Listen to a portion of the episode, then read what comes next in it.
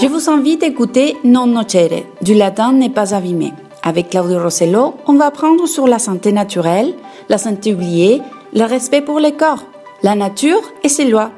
Tous les mercredis à 22h, ici à la radio du Centre culturel Manuel Rojas.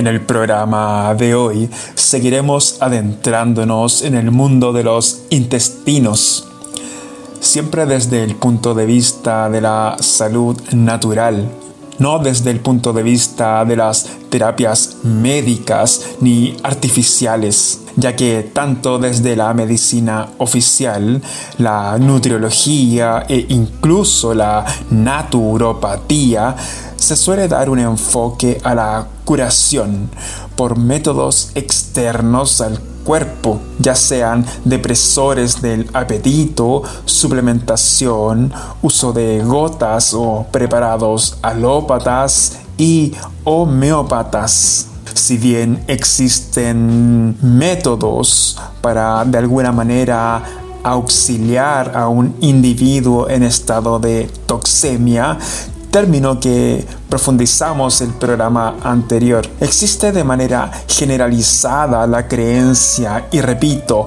creencia de que el cuerpo necesita de elementos externos a él y a su naturaleza para revertir las alteraciones de salud desde el punto de vista del naturismo y específicamente del higienismo, el higienismo es la ciencia práctica y operativa de mantener el organismo en su estado natural, es decir, sano. El cuerpo de todo ser vivo necesita solo de ciertos factores de salud para mantenerse o retornar a su estado natural de salud. Como ya hemos visto varias veces, este estado se ha degenerado por un estilo de vida antinatural, sedentario, trabajólico, estresado, encerrado y mal alimentado. Basta simplemente darse cuenta, simplemente de este hecho y darse cuenta que si nos alejamos de nuestras propias leyes fisiológicas y de las leyes naturales que permiten el correcto funcionamiento de la vida, tarde o temprano terminaremos enfermos y dependientes de un sistema absolutamente inútil de salud. Sistema en el que tanto sus instituciones como sus propios miembros, ya sean médicos, paramédicos, enfermeros, etcétera, muchas veces presentan graves alteraciones de salud, demostrando que la salud no es una torre de libros o una cantidad de años en la universidad u hospital, sino un conocimiento que está muy alejado de estos recintos tanto desde la medicina alópata como la natural, se cree que para estar sano o saber de salud hay que tener años de estudios y prácticamente estar doctorado en ciencias. Pero esto no es así.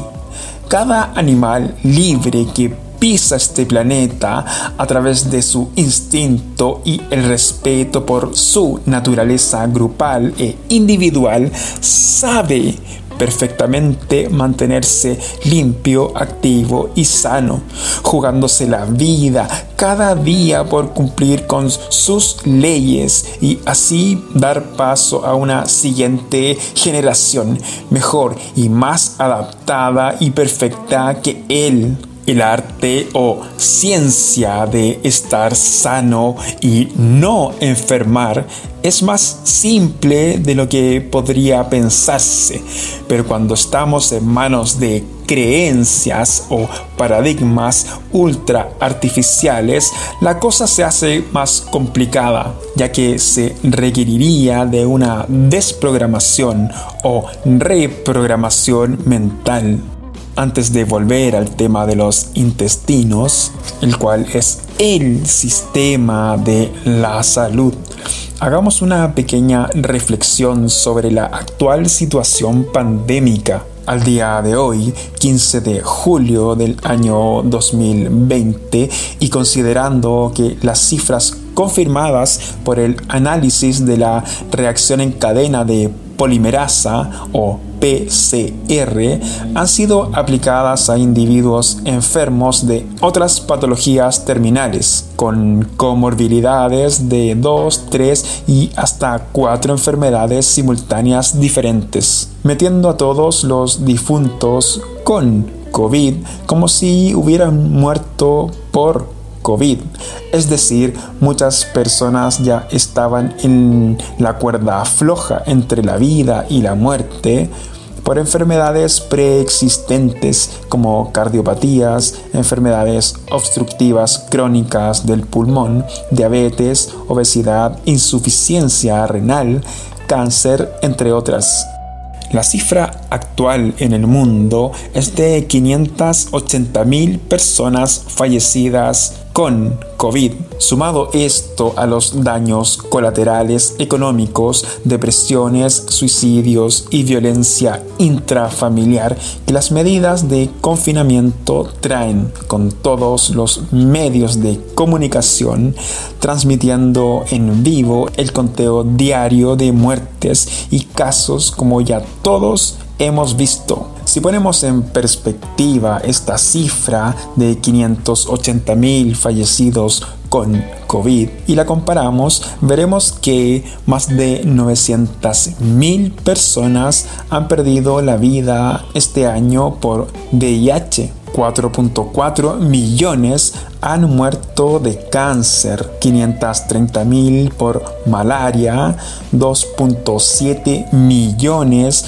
han muerto a causa del cigarrillo, 1,3 millones de muertes causadas por consumo de alcohol. En lo que va del año van más de 475 mil suicidios y más de 720 mil muertes por accidentes de tránsito. Estos números nos ayudan a comprender que hay muchísimas otras causas de muerte en el planeta que se han llevado muchísimas vidas y las causas de estas no están siendo atendidas ni con un ápice de interés y emergencia de lo que se podría. De hecho, las dos principales causas de muerte en el mundo, las enfermedades cardíacas y el cáncer, crecen cada año llevando a la muerte a millones de personas. Y estas dos principales enfermedades son causadas por los hábitos cotidianos como la mala alimentación y el sedentarismo. Muchas veces son los mismos medios de comunicación los que se financian con la publicidad de medicamentos y comestibles cancerígenos, altos en azúcares refinados, aditivos, grasas trans y altamente adictivos. El encierro envenena al cuerpo. ¿Y dónde están los planes del gobierno o el mercado para fomentar el movimiento físico, para potenciar la salud? ¿Dónde está el fomento de la alimentación sana si en el encierro, en nuestras sofisticadas cuevas que llamamos casas, nos lanzamos a las sopaipillas, los calzones rotos, los pasteles? ¿Qué líder del gobierno habla de estas cosas? Al contrario, cierran las ferias libres, pero por supuesto permiten que los vendedores de chatarra o llamados supermercados sigan funcionando. Si analizamos la única medida relacionada con una pseudo alimentación, es decir, la canasta familiar de alimentos, encontraremos arroz blanco refinado, fileos tradicionales refinados, salsa de tomates industrializada, azúcar blanca refinada, sal refinada, jurel enlatado y aceite vegetal de soya transgénico y refinado. ¿Qué podríamos esperar? ¿Que superemos esta crisis saliendo fortalecidos? Saldremos seguramente más gordos, más intoxicados y más pobres que hace cinco meses.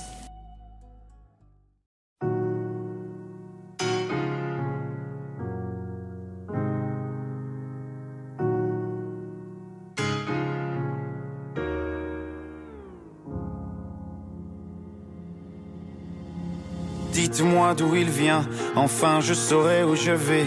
Maman dit que lorsqu'on cherche bien, on finit toujours par trouver. Elle dit qu'il n'est jamais très loin, qu'il part très souvent travailler. Maman dit travailler c'est bien, bien mieux qu'être mal accompagné. Pas vrai? Où est ton papa? Dis-moi où est ton papa? Sans même devoir lui parler, il sait ce qui ne va pas. Ah sacré papa, dis-moi où es-tu caché? Ça doit faire au moins mille fois que j'ai compté mes doigts. Hey. Où t'es, papa,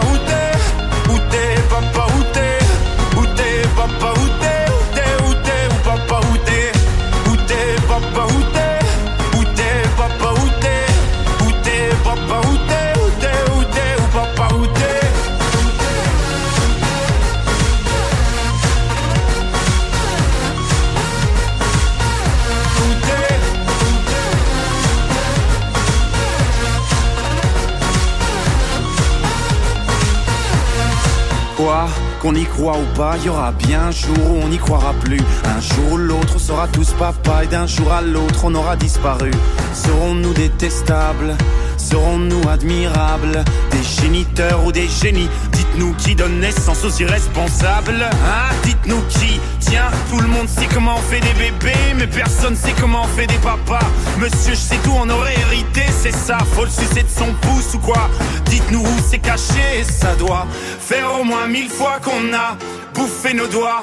Hey Où t'es, papa, où t'es? Où t'es, papa, où t'es? Où t'es, papa, Où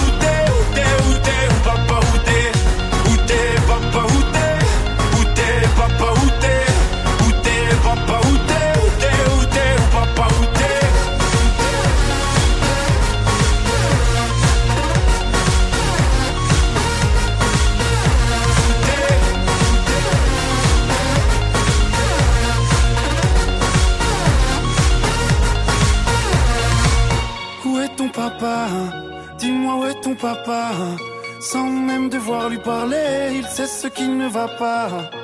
Ah sacré papa, dis-moi où es-tu caché Ça doit faire au moins mille fois que j'ai compté mes doigts. Eh, où est ton papa? Dis-moi où est ton papa Sans même devoir lui parler, il sait ce qui ne va pas. Ah sacré papa, dis-moi où es-tu caché Ça doit faire au moins mille fois que j'ai compté mes doigts. Eh, Où t'es papa, où t'es? Où t'es papa, où t'es? Où t'es papa, où t'es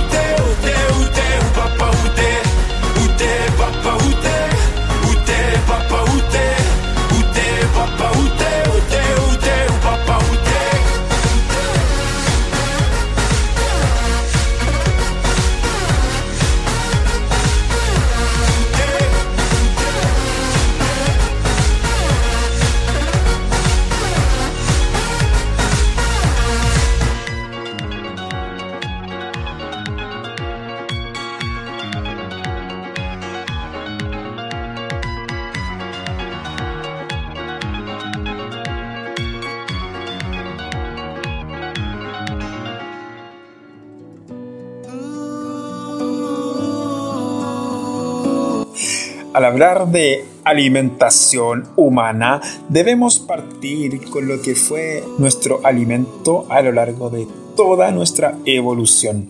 Tanto en la selva como en la sabana africana, la búsqueda y recolección de frutos, semillas, nueces y granos fue tan importante que nos permitió desarrollar una conciencia o inteligencia espacial muy sofisticada.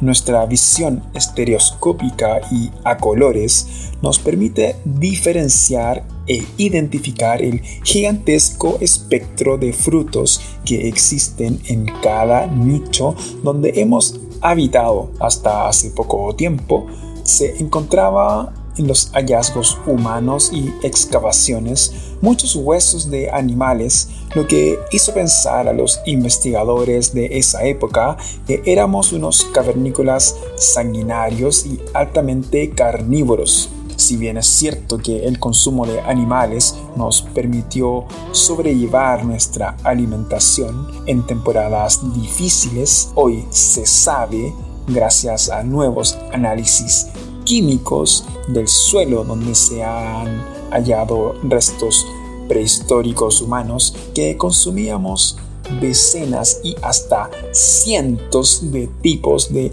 frutos, granos y semillas.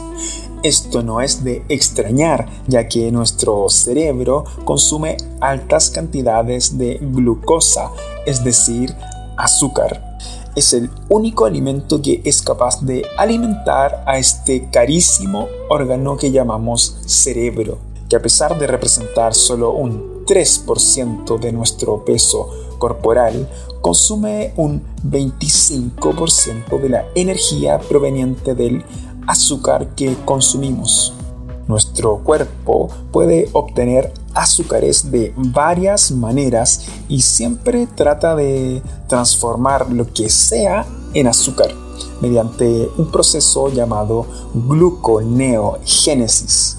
Él puede transformar proteínas o grasas en esta preciada azúcar, tanto para alimentar al cerebro como a los músculos los que también necesitan glucógeno como energía, quedando claro que los carbohidratos, ya sean simples o complejos, son el alimento principal de nuestra especie.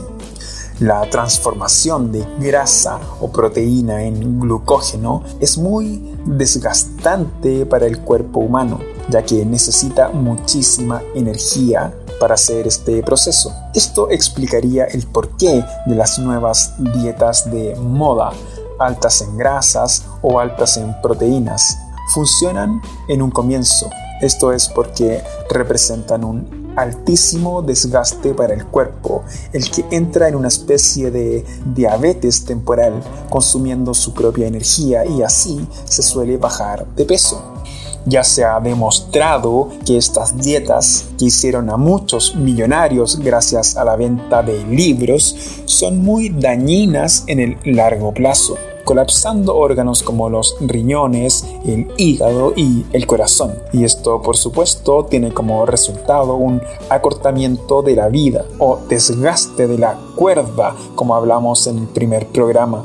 Las poblaciones humanas más altas en consumo de carne viven muchos menos años que las poblaciones más omnívoras, pero altas consumidoras de carbohidratos, seguido de buena calidad de grasas y una ingesta baja a moderada de proteínas de fácil asimilación, como pueden ser peces, aves o huevos, o algunos derivados lácteos. Aunque de preferirlo, estas fuentes de origen animal son fácilmente reemplazables por fuentes de origen vegetal, ya que como hemos visto, las necesidades del cuerpo humano son moderadas en proteína durante la formación y una vez alcanzada la madurez física, alrededor de los 25 años, la carga proteica debe ser siempre baja la composición de las frutas es muy similar a la composición de la leche materna, muy altas en agua, con predominancia de carbohidratos o azúcares, en menor contenido grasas y aún menor contenido de proteínas. Ya desde la leche materna, nuestra naturaleza específica nos muestra cuáles deben ser nuestros ratios o porcentajes de micro y macronutrientes. La leche humana es un alimento formidable ya que contiene los porcentajes perfectamente indicados para los bebés humanos. La leche materna de una hembra humana sana y alimentada correctamente tiene un alto porcentaje de agua, hormonas, pre y probióticos, vitaminas y minerales, perfectamente proporcionados para el cachorro humano. Contiene un 7% de carbohidratos, 4% de grasas y solo un 1% de proteínas y esta es la fase de mayor crecimiento en nuestra vida, duplicando en pocas semanas el tamaño de nuestro cuerpo y nuestro cerebro. Esta leche sería rápidamente cuajada por el estómago del bebé, fermentándola de manera natural, cosa que es casi imposible con fórmulas artificiales o peor aún, con leche de vaca, por ejemplo, ya que los ratio o proporciones ocasionarían un verdadero desastre en el aparato digestivo del bebé. Este mismo patrón deberíamos seguir, así como todos los demás animales lo hacen, consumiendo alimentos que se asemejen en los ratios a la leche de nuestra madre. Así como los leones consumen principalmente carne, sus leches maternas son altas en proteínas. La leche humana es una de las más bajas en proteínas del reino animal. El universo fruta, que consta de varios miles de variedades presentes en casi todos los ecosistemas del planeta, representaría nuestro alimento principal, el que hemos dejado de lado por una infinidad de culturas y costumbres que nos han enseñado. El problema con las frutas es que éstas al comerse mezcladas y muchas veces de postre suelen caernos mal. La causa de esto es muy simple de comprender ya que los azúcares de las frutas se comienzan a digerir en la boca gracias a la secreción de la enzima amilasa, con la función de digerir los carbohidratos, ya sean almidones o azúcares. Por eso es muy importante masticar y ensalivar este tipo de alimento, el cual una vez tragado pasa rápidamente por el estómago, porque no necesita ser envuelto en grandes concentraciones ácidas. En unos minutos ya está siendo absorbido en el intestino, el cual con la ayuda del páncreas, que secreta más amilasa en la zona del duodeno, se termina de predigerir, quedando listos estos nutrientes, que son altas cantidades de agua, seguido por azúcares y micronutrientes como vitaminas y minerales, y con bajas concentraciones de grasa y proteína. Esto sumado a las propias enzimas que traen las frutas crudas para ayudar a su propia desintegración o digestión. Recordemos que las frutas y frutos están diseñados por las plantas para diseminar sus genes. Con este propósito y en una evolución simbiótica entre plantas y sus comensales, distribuidores de sus semillas, estos van eligiendo los frutos más sabrosos y la planta por su parte produce los frutos que más se diseminan es decir, los más sabrosos.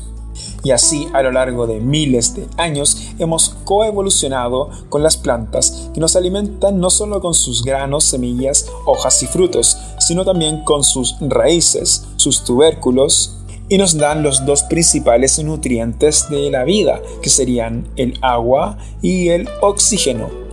Al comer las frutas de manera desordenada, con el estómago ocupado o lleno de quién sabe qué cosa, estas se quedarán estancadas por varias horas a la espera de pasar al intestino y sin quererlo se mezclarán también con el contenido estomacal y sus ácidos, fermentándose y perdiendo toda su capacidad nutritiva, y por el contrario se producirá una serie de desechos que podrían llegar a ser tóxicos.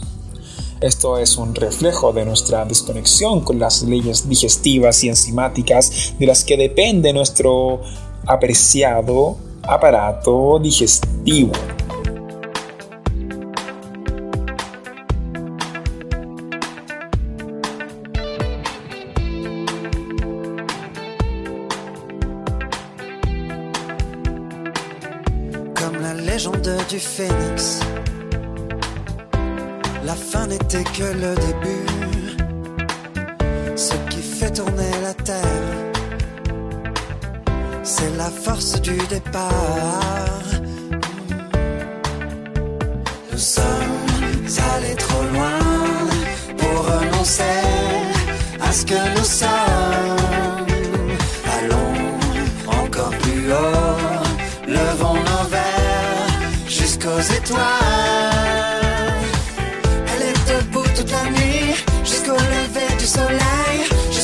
Debout toute la nuit pour mieux pouvoir en profiter. Elle est debout toute la nuit, elle aime tellement s'amuser.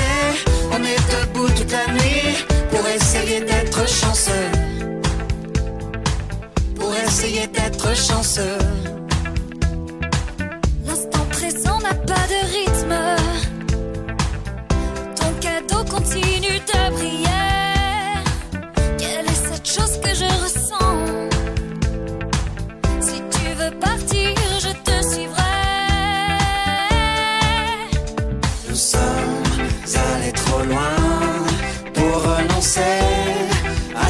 Sommes. Allons encore plus haut, levons nos verres jusqu'aux étoiles. Elle est debout toute la nuit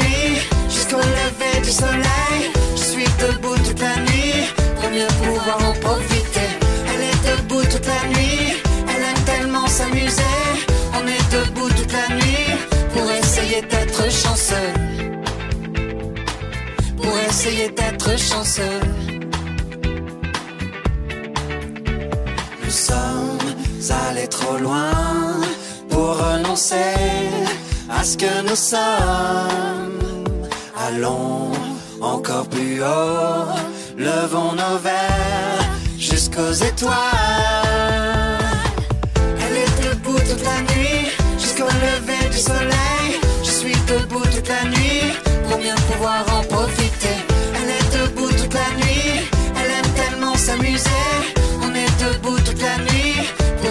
d'être chanceux. On est debout toute la nuit jusqu'au lever du soleil. On est debout toute la nuit pour mieux pouvoir en profiter. On est debout toute la nuit, elle aime tellement s'amuser. On est debout toute la nuit pour essayer d'être chanceux. Pour essayer d'être chanceux. Pour essayer d'être chanceux. Pour essayer d'être chanceux.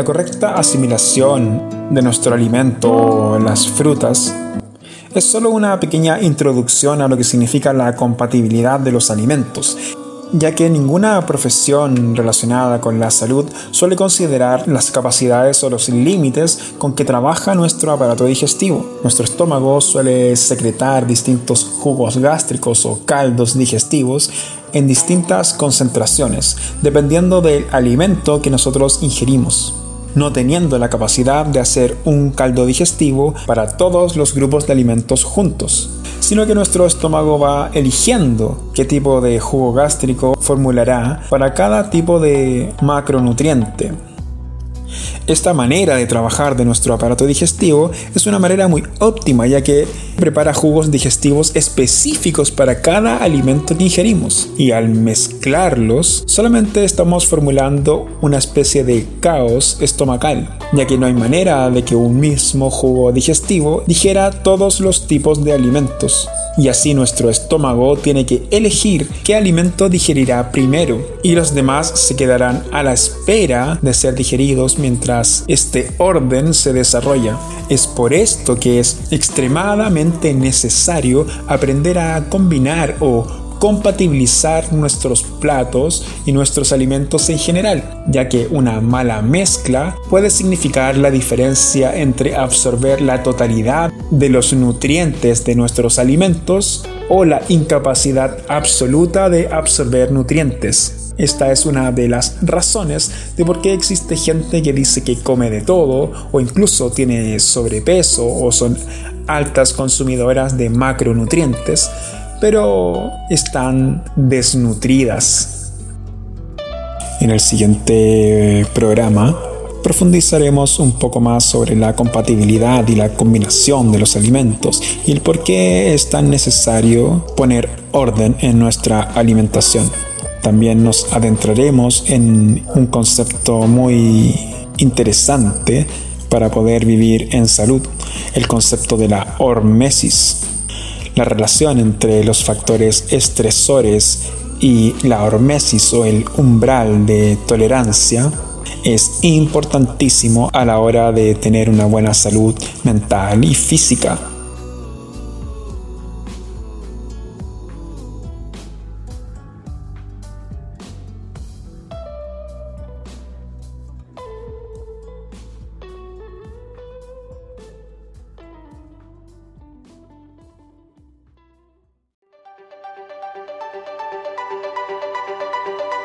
Hola chicas, hola chicos, esto es Non Nocere. Yo soy Clau y les doy la bienvenida desde el Centro Cultural Manuel Rojas. Non nocere proviene del latín y forma parte de los principios de la vida en salud. El concepto de vida en salud es todo lo contrario al concepto de vida saludable. Primum non nocere, o sea, primero no dañar, es lo que lamentablemente la vida moderna ha olvidado. Y a lo largo de algunos capítulos iremos viendo el porqué de estas palabras. Los invito a que reflexionemos sobre el concepto de salud.